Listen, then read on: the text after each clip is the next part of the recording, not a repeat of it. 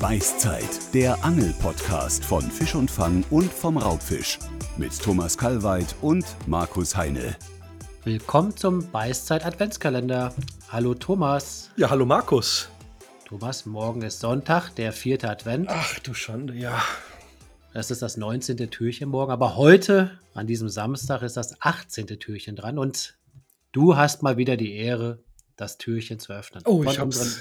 Ja, kreativen Gefühls-Adventskalender. Genau. Also ich sehe fast nur noch offene Türchen. Da muss ich wirklich suchen. Ganz unten rechts ist es. Moment. Oh. Größte Anglertugend überhaupt. Geduld. Oh ja. Da, da muss man ja sagen, wenn ich jetzt an Geduld denke, da ist ja wirklich der, dieser klassische Angler, der am Wasser sitzt und auf die Pose starrt und nichts fängt und auch keine Gefühlsregung zeigt, das denken wahrscheinlich viele dann so, oh, der hat aber Geduld.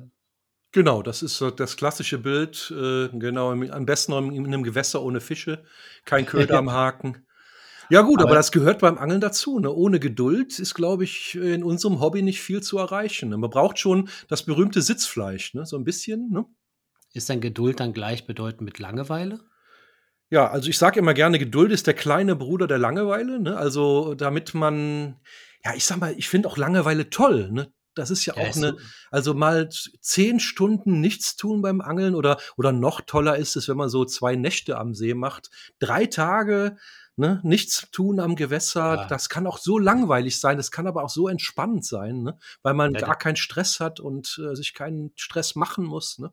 Ja, da stimme ich dir voll und ganz zu. Also Langeweile zu empfinden ist für mich äh, perfekt. Also das muss man ja auch lernen, das, was heißt ertragen zu können, aber das genießen zu können, weil ich finde, wenn ich jetzt am Wasser sitze und mich langweile, das heißt für mich in dem Moment, dass ich auch in dem Moment ganz im Hier und, im Hier und Jetzt bin. Hm. Also da sehe ich die Langeweile nicht negativ, sondern eher als so einen meditativen Charakter, wenn ich auf die Pose gucke und ja, mich einfach freue, keine wilden Gedanken im Kopf zu haben, sondern im Hier und Jetzt zu angeln und zu leben. Hm. Ja, sag mal, manche oder viele Leute haben ja Angst vor Müßiggang, ne? dass in unserer heutigen Leistungsgesellschaft heißt es ja immer, man muss seine Freizeit durchplanen und äh, selbst beim Angeln, ich kenne ja viele Angler, dann wird ein Buch gelesen, dann wird der Laptop aufgeklappt beim Ansitzangeln. Die müssen schon selbst beim Angeln alles durchplanen, ne? aber einfach mal da sitzen, nur aufs Wasser gucken, auf den Nebel gucken, morgens um 5 Uhr mit der dampfenden Teetasse und den Blässhühnern beim Quäken zuhören und auf einmal vergehen die Stunden und es vergeht noch eine Stunde und es passiert eigentlich nichts. Also es gibt doch nichts Tolleres, finde ich. Und weißt du, wer ja absolut Hummeln im Hintern hat?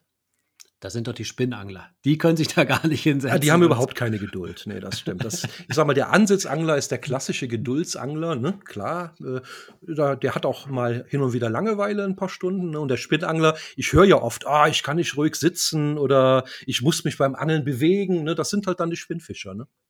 Wobei, äh, die Spinnfischer sind zwar nicht geduldig, aber das ist ja nicht gleichbedeutend damit, dass sie keine Ausdauer zeigen. Die sind ja oft sehr ausdauernd. Ne? Ja, noch aus, oft ausdauernder als die Ansitzangler. Wenn ich da höre von unseren Kollegen, dass die dann wirklich 14, 15 Stunden im Sommer an so einem Tag Spinnangeln.